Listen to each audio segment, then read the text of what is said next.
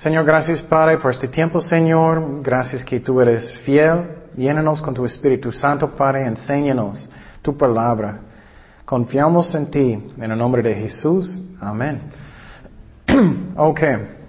El tiempo pasado miramos que Pablo está muy triste por su, su pueblo, los judíos. Él quería que ellos encuentren el Salvador, el Mesías, Jesucristo. Pero la mayoría no encontraron. ¿Por qué? Porque ellos estaban buscando con su propia justicia. Y no podemos entrar en el cielo con nuestra propia justicia, solamente con la justicia de Cristo, de Dios. Y en este capítulo, um, quiero que miramos un versículo, un clave de este uh, capítulo, un versículo 29, Romanos 11, 29. Dice, porque irrevocables son los dones y el llamamiento de Dios.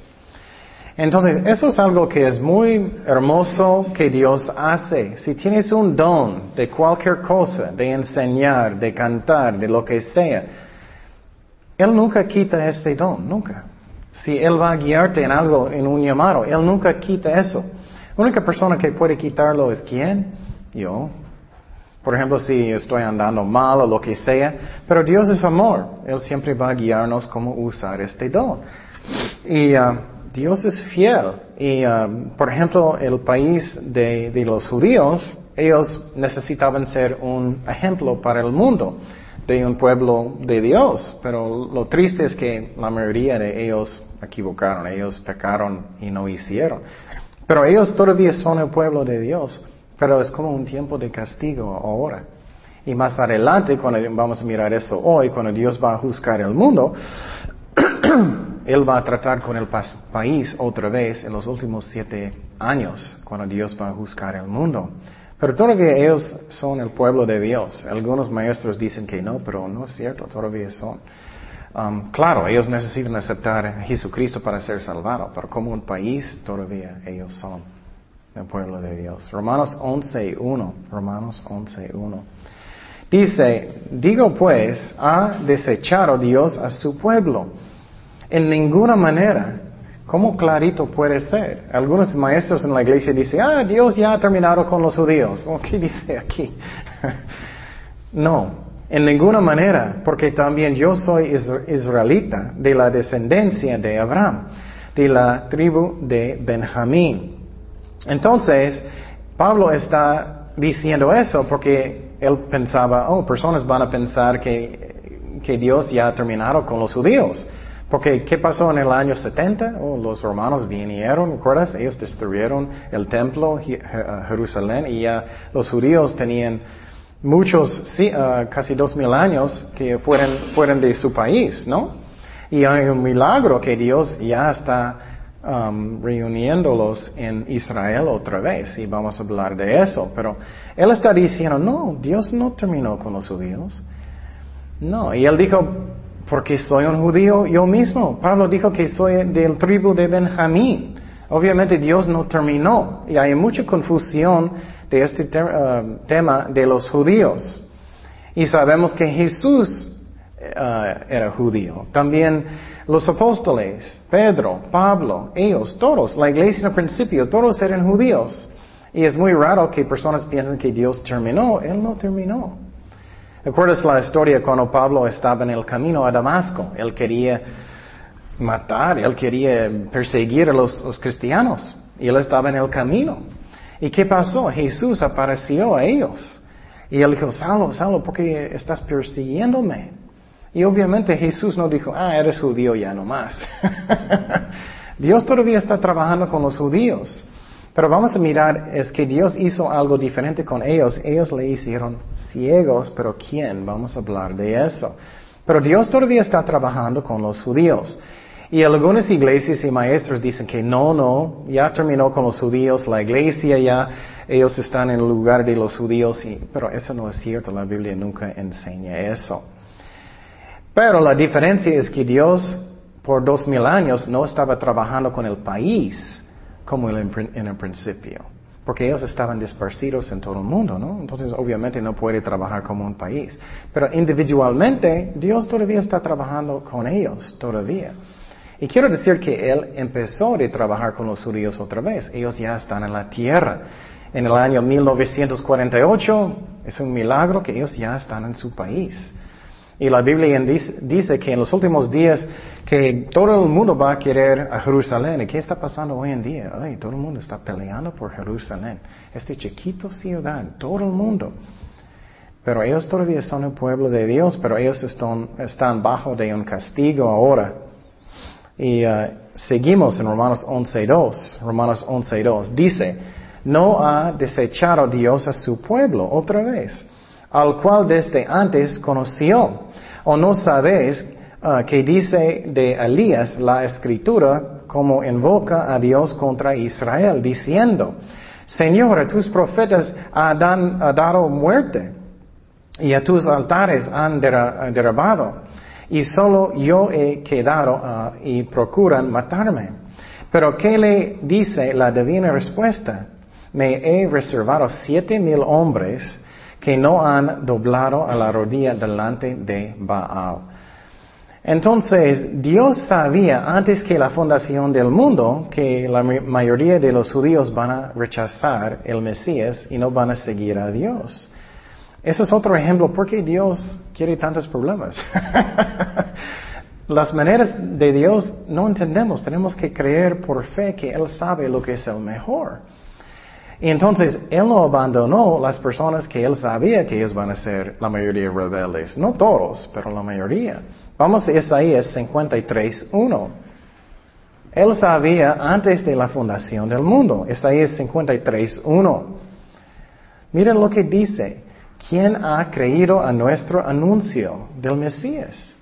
Y sobre quién se ha manifestado el brazo de Jehová. Eso fue escrito 700 años antes del nacimiento de Cristo. Él siempre sabía. Entonces, ¿por qué Él va a rechazar su pueblo? Él ya sabe. Él sabía todo el tiempo. En esos versículos en um, Romanos 11, 3 y 4 está dando un ejemplo de, de Elías.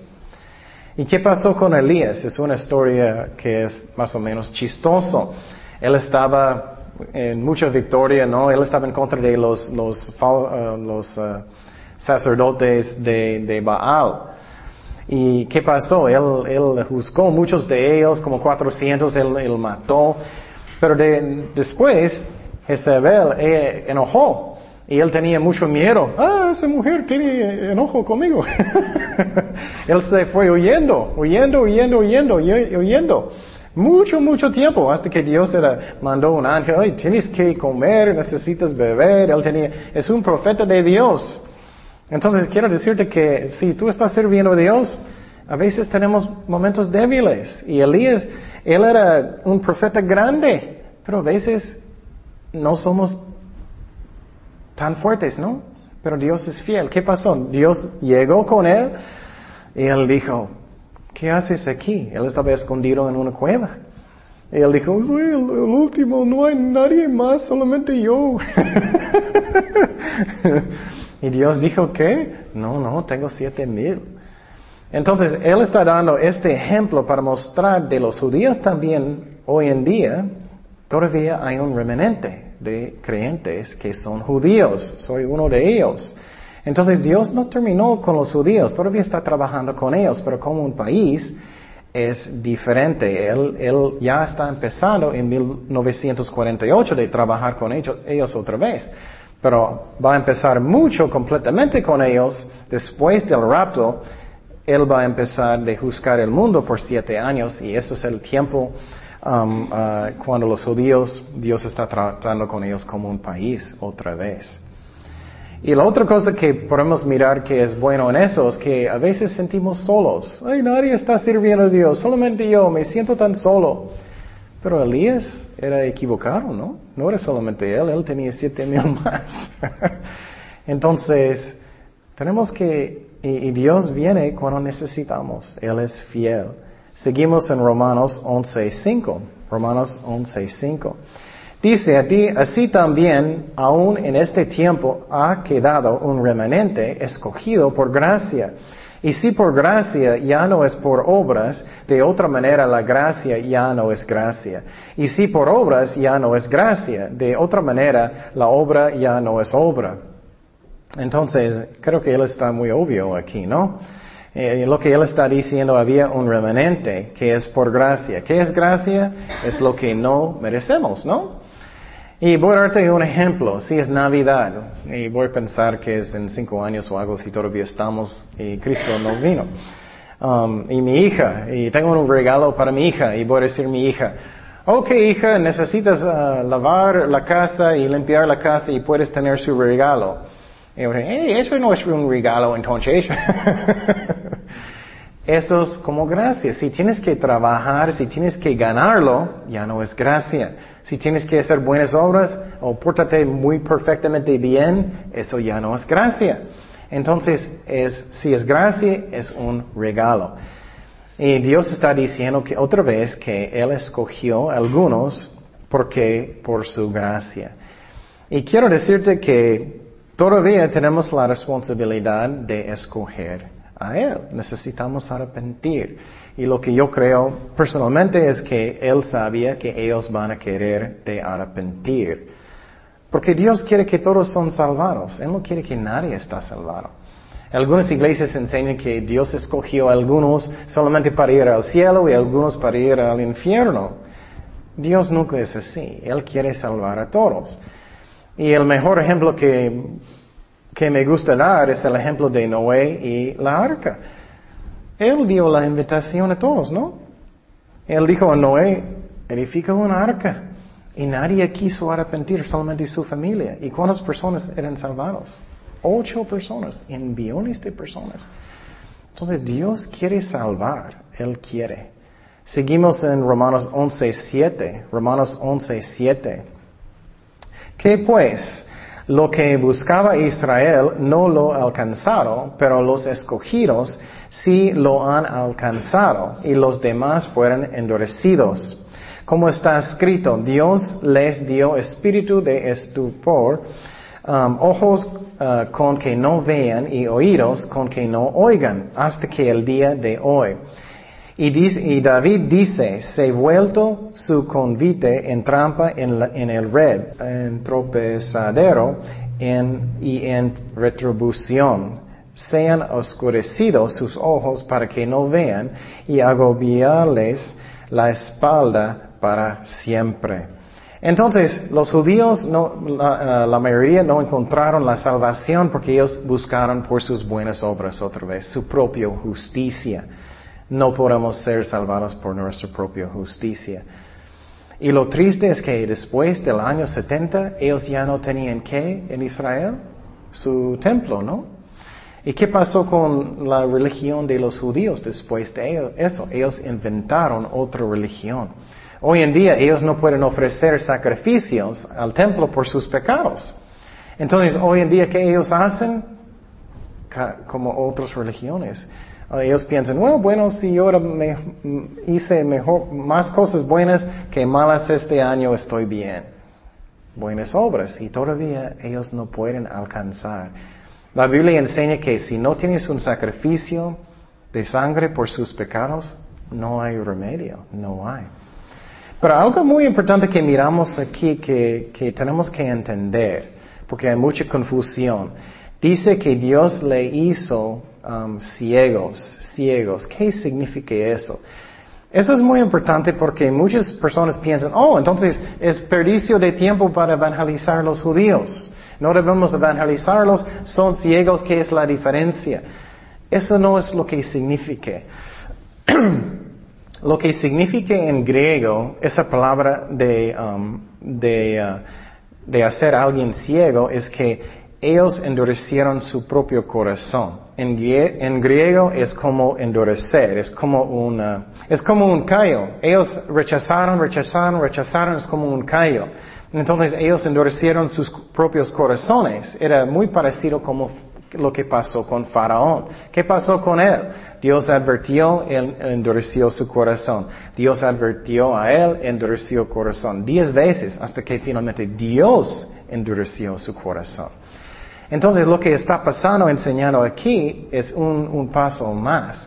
Las personas que rechazaron a Dios, Dios le hizo, también hicieron ciegos, también. Entonces, esa es la razón cuando tú hablas con alguien que no quiere buscar a Dios, es como, ¿por qué no puedes ver? ¿Me explico? Entonces, yo no creo que está enseñando que Dios decidió, ok, voy a mandar la mayoría al infierno y solamente voy a escoger poquitos, ellos van al cielo. Eso no es el corazón de Dios. El corazón de Dios es para qué? Para salvar, ¿no? Y yo puedo darte testimonio también, porque también soy judío y Pablo era judío. Dios obviamente todavía quiere salvar a los judíos.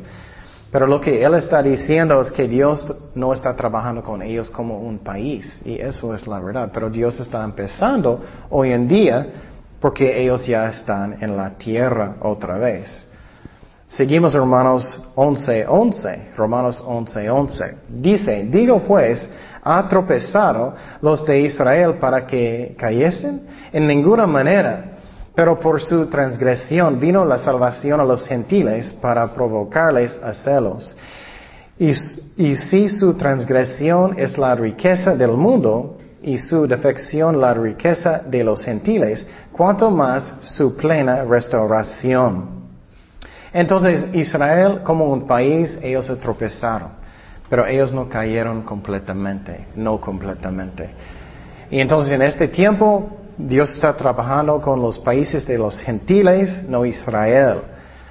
Y, uh, pero hoy, como dije, Dios está empezando poco a poco con los judíos otra vez. Pero en la tribulación, los últimos siete años del mundo, Dios va a trabajar con los judíos otra vez. Se llama la tribulación, es los últimos siete años. Y entonces, eso es la razón, Dios está como reuniendo todos los judíos al país otra vez. Y, eh, leí en las noticias que es la primera vez en la historia de Israel que hay más personas que están en la tierra de Israel que en las otras partes del mundo. Entonces es increíble como Dios está cumpliendo lo que Él dijo que Él va a hacer. Y después del milenio, eh, perdón, después de la tribulación, los últimos siete años juicio del mundo, vamos a tener un tiempo que se llama el milenio. Eso es de mil años. Vamos a reinar con Cristo por mil años con muchos, muchos judíos. Y este tiempo va a ser glorioso. Vamos a tener un templo gigante en Jerusalén otra vez. Apocalipsis capítulo 20, versículo 4.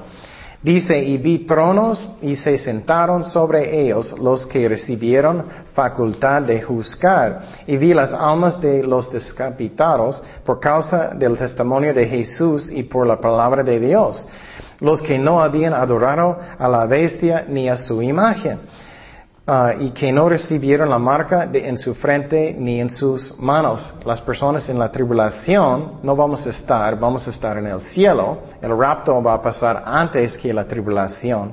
Pero esa gente, ellos no adoraron el anticristo. Ellos van a ser salvados. Y mira lo que dice, y vivieron y reinaron con Cristo cuántos años? Mil años.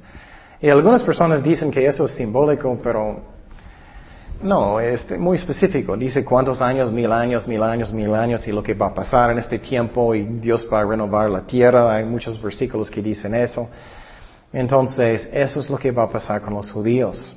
Seguimos en Romanos 11, 13.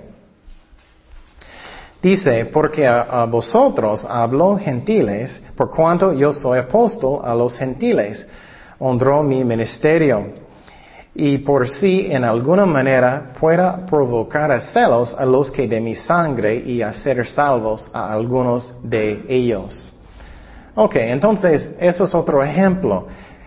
Si algunas personas piensan que ellos son ciegos, ¿por qué necesito evangelizarlos? ¿O por qué Pablo está diciendo aquí que quiero provocar celos? Si están tan ciegos que no pueden creer nada, porque él está tratando de provocar celos, ¿me explico? Entonces no es lógico. Obviamente Dios todavía está trabajando con, judíos individualmente, pero como un país, por casi dos mil años, no. Pero ya Él está empezando otra vez. Entonces Él quería provocarlos ah, celos para que ellos van a decir, hey, eso es mi Mesías. eso es mi Mesías, ¿qué haces? Es lo que él está tratando de hacer. Vamos a Hechos 18, 6. Eso es lo que pasó una vez. Y Pablo siempre trató de evangelizar a los judíos primero. Pero oponiéndose y blasfemando estos, les dijo, sacudiéndose los vestidos, vuestra sangre sea sobre vuestra propia cabeza, yo limpio desde ahora, me iré a los quien, los gentiles. Entonces él está diciendo como, bueno, si no, tú no quieres tu Mesías, yo voy con los gentiles. Y él está tratando de provocar, oh, eso es mi Mesías. Entonces, es lo, su meta. Seguimos Romanos 11, 15. Dice, por si su exclusión es la reconciliación del mundo, ¿qué será su admisión sino vida de los muertos, entre los muertos? Si las primicias son santas, también lo es la masa restante, y si la raíz es santa, también lo son las ramas. Entonces, lo que está um, enseñando aquí otra vez es que Dios paró de trabajar con los judíos cuando ellos rechazaron, a Jesucristo como un país. Es lo que él está diciendo una y otra vez. Pero lo que va a pasar es que ellos van el país van a resucitar de los muertos. Y ya está pasando. Eso es lo increíble. Puedes leer comentarios hace un siglo que personas, que cristianos dijeron, oh, Israel va a volver a su tierra. Ellos escribieron hace un siglo o más. Y personas pensaban, ah, eso es imposible, eso es imposible. Ellos están en todas las partes del mundo. Ellos ya están en su país. Es un milagro. Entonces Dios está haciendo la obra. Y Dios llamó a Israel como huesos muertos, porque el país estaba muerto. Y Dios dijo, voy a dar, voy a resucitar el país de los muertos. Vamos a Ezequiel 37, 1. Ezequiel 37, 1. Esa es muy interesante profecía del país que Dios va a resucitarlo de los muertos. Dice, la mano de Jehová vino sobre mí, Ezequiel, y me llevó en el espíritu de Jehová y me puso en medio de un valle que estaba lleno de huesos y me hizo pasar cerca, de ellos por todo en derredor. Y he aquí que eran muchísimos sobre la faz del campo y por cierto secos en gran manera. Y me dijo, hijo de, de hombre, ¿vivirán estos huesos? Y dije, Señor Jehová, tú lo sabes. Me dijo entonces, profetiza sobre estos huesos y diles, huesos secos, oíd palabra de Jehová. Así ha dicho Jehová el Señor a estos huesos, he aquí, yo hago entrar espíritu en vosotros y que viviréis. Qué increíble, ¿no? Entonces el país ya vive otra vez, ya vive otra vez. Entonces, ¿qué está enseñando aquí también? Está hablando de un árbol que es el árbol que es judío. Está hablando del raíz, el raíz. Esa parte es importante. ¿Qué eso está hablando? El raíz del árbol es quién? Abraham. Está hablando de Abraham, los padre de la fe. Y también está enseñando, también es importante que no todos los judíos son, eh, eh, rechazaron a Dios. Otra vez, Abraham, Isaac, Jacob, David, habían muchos. Y obviamente Jesús, los apóstoles, Pedro, Pablo. Entonces, Él va a empezar a enseñarnos que no debemos tener una actitud en contra de los judíos. Eso está mal. Y Él está diciendo las ramas que son los judíos que creen en Dios, que creen en el Salvador. Entonces, el árbol significa los judíos que creen y el raíz es Abraham y también está hablando de las ramas, está hablando de los judíos que creen en el Salvador, en el Mesías. Eh, seguimos en Romanos 11, 17. Dice, pues si algunos de las ramas fueran descajadas, los que no creen, los judíos, y tú siendo olivo silvestre, esos son los gentiles, has sido injertado en lugar de ellas y has sido hecho uh, participante de la raíz Eso es Abraham y, el árbol de los judíos. Y de, la rica uh, del olivo. No te jates contra las ramas. Y si te jactas, sabe que no uh, sustentas, sustentas tú a la raíz, sino la raíz a ti. Pues las ramas dirás fueran desgajadas para que yo fuese injertado. Bien, por su incredulidad, eso es la razón, fueran desgajadas. Pero tú por, por la fe estás en pie. No te ensoberbezcas, sino teme. Entonces lo que está enseñando aquí es los judíos que no creyeron en el Mesías, Dios cortó. Él cortó esas ramas. Y los gentiles, Dios injertó los gentiles en el lugar donde estaban los judíos. Entonces, Él está diciendo, no debemos tener una actitud, oh, yo soy tan bueno, eh, soy, yo, yo soy un creyente.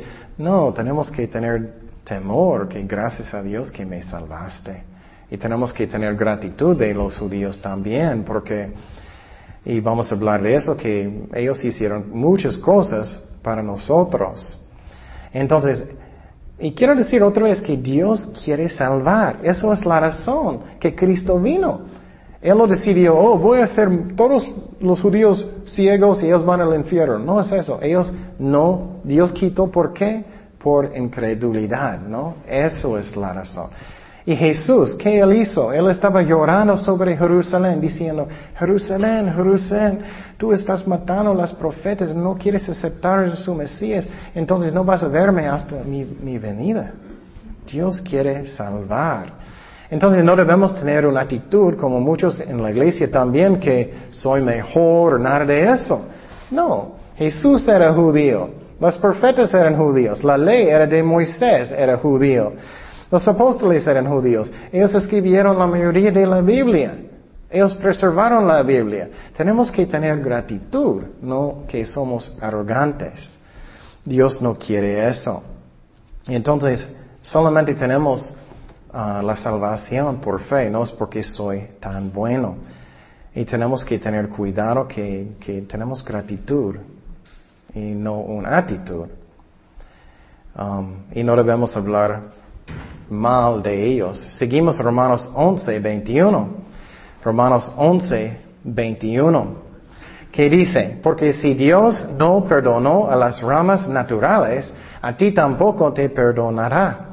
Mira pues la bondad y la severidad de Dios, la severidad ciertamente para con los que cayeron, pero la bondad para contigo, si, si permaneces en esa bondad.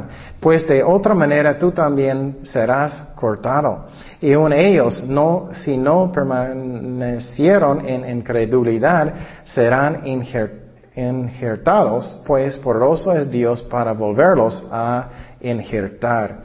Y otra vez, mira, ellos pueden volver otra vez si ellos van a arrepentir y creer. Dios no dijo, oh, ellos son tan ciegos, es imposible. No, si ellos arrepienten, Dios puede ponerlos otra vez. Y Dios quiere que tenemos una actitud de dar gracias, que no estamos como llenos de orgullo. Oh, yo soy salvado y ellos no. Yo tengo los problemas y ellos no. No, tenemos que tener gratitud. Y quiero decir que eso es algo que es muy importante que muchas veces podemos caer en, una trampa, ¿no? Siempre estoy pensando en lo que no tengo.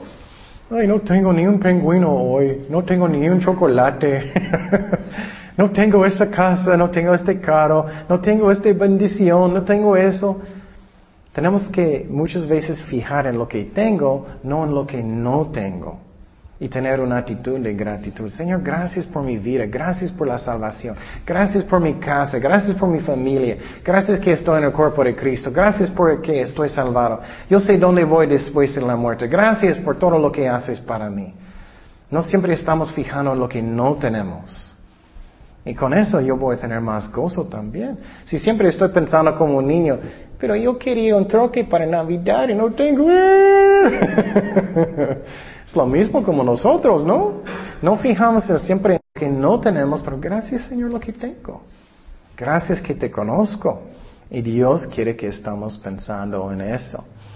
Um, y Dios es amor y Él quiere que tenemos gratitud. Seguimos en Romanos 11, 24, que dice, porque si tú fuiste cortado de que por naturaleza es olivo silvestre, los gentiles, y contra naturaleza fuiste injertado en buen olivo, los judíos, porque Dios usa a los judíos para la salvación, no es que ellos dan la salvación, es el Mesías.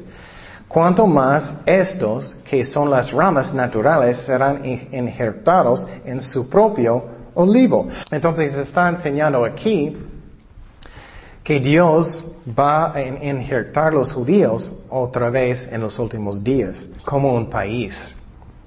Y lo que pasó es durante la, tribulación, los últimos siete años del mundo, cuando Dios va a juzgar el mundo, es el tiempo de los judíos. Y lo mismo, los gentiles, Dios va a trabajar con ellos también, pero como un país, con los judíos principalmente.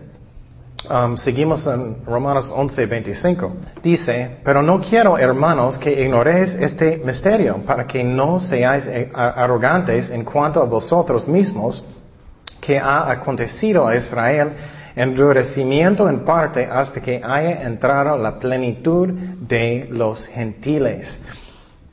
Eso es muy interesante. ¿Qué es la plenitud de los gentiles? Eso es cuando la cantidad total de los ah, gentiles van a aceptar a Jesucristo. Y por ejemplo, tú estás evangelizando en la calle, es un gentil, ellos van a decir, ok, voy a aceptar al Señor. Ellos están orando, boom.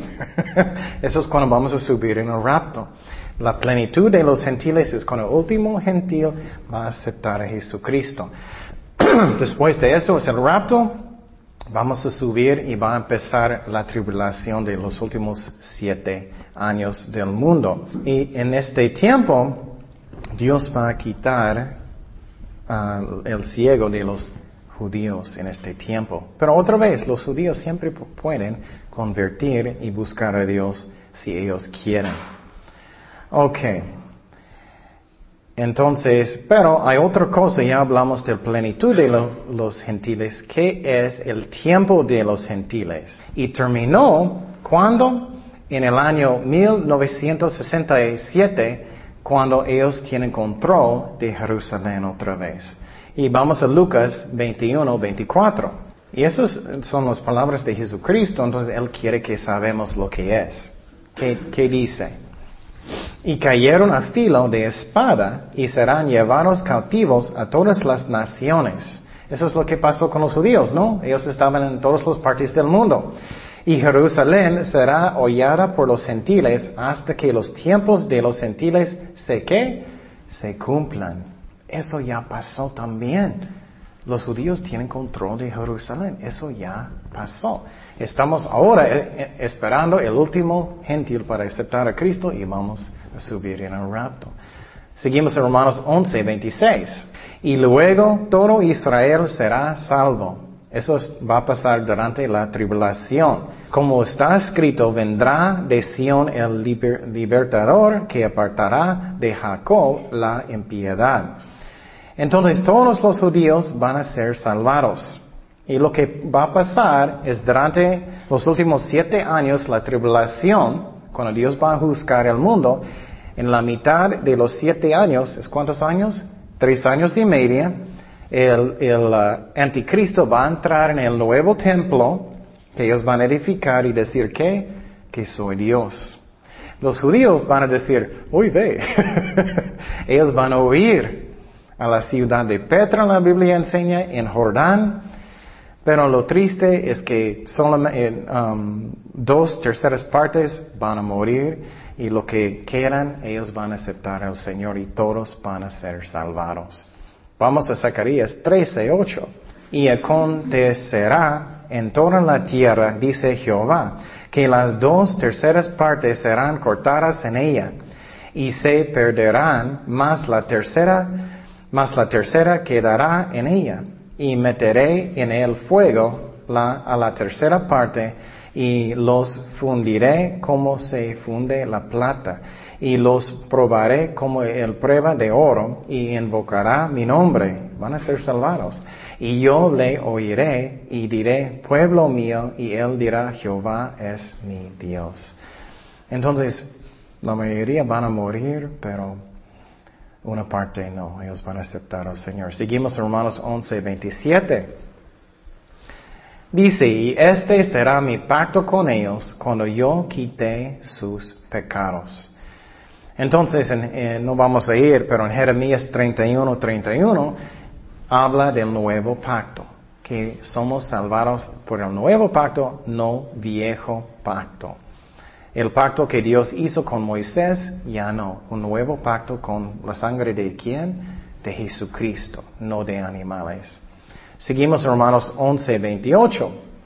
Romanos 11, 28 dice, Así que en cuanto al Evangelio, son enemigos por causa de vosotros, pero en cuanto a la elección, son amados por causa de los padres, porque irrevocables son los dones y el llamamiento de Dios. Entonces, a los judíos que rechazaron a Cristo, enemigos con Dios, ¿por qué? Por su pecado, por su pecado. Um, pero lo que me gusta es versículo 29. ¿Recuerdas que leímos eso en el principio? Los dones y llamamiento de Dios, Dios no quita. Gracias a Dios. Si tienes un don y fallaste o algo, puedes arrepentir y venir a Dios otra vez. Él no va a quitar su don. Dios es amor. Él guarda sus promesas. Tenemos que creer en las promesas de Dios. ¿Qué era la promesa de Dios con Abraham? Él dijo a Abraham, mira las estrellas, voy a ser su pueblo como las estrellas. Dios no va a borrar su palabra. Él guarda sus palabras. Esa es la razón los judíos todavía son su pueblo. Y Dios tiene muchas promesas para nosotros. Dios guarda sus promesas. Si tienes un llamado, Dios va a usarte otra vez. Busca a Dios. Dios no quita. Dios guarda sus palabras. Tenemos que creerlo. Y Dios tiene muchas promesas. Y pregunta su corazón, ¿realmente crees que Dios es bueno? ¿Que Dios es amor? ¿Crees que Dios no puede pecar? ¿Crees que Dios siempre hace lo bueno? ¿Crees eso en su corazón? Dios es bueno. A veces pasamos por difíciles tiempos y no entendemos, pero en esos tiempos requiere fe. Es muy fácil cuando todo es, todo es, todo es muy bien y todo, tengo todo lo que quiero, y tengo mucha fe. Esos no son los tiempos, ¿no? Es cuando tiempos son difíciles que tenemos que creer en las promesas de Dios. Pero Dios guarda sus palabras y un testimonio es el país de Israel ya está en su tierra otra vez. Seguimos hermanos 11.30, 11.30 para terminar. Dice, pues como vosotros también en otro tiempo erais desobedientes a Dios, pero ahora habéis alcanzado misericordia por la desobediencia de ellos. Así también estos ahora han sido desobedientes para que por la misericordia concedida a vosotros, ellos también alcancen misericordia. Porque Dios sujetó a todos en desobediencia para tener misericordia de todos. Me gusta esta parte. Es como Pablo está diciendo, ay, no puedo entender la mente de Dios. Solamente él levantó sus manos en adoración. Señor, te amo y aunque no entiendo todo. ¿Qué dice? Oh, profundidad de las riquezas, de la sabiduría y de la ciencia de Dios. Cuán insondables son sus juicios y, eh, y inscrutables sus caminos.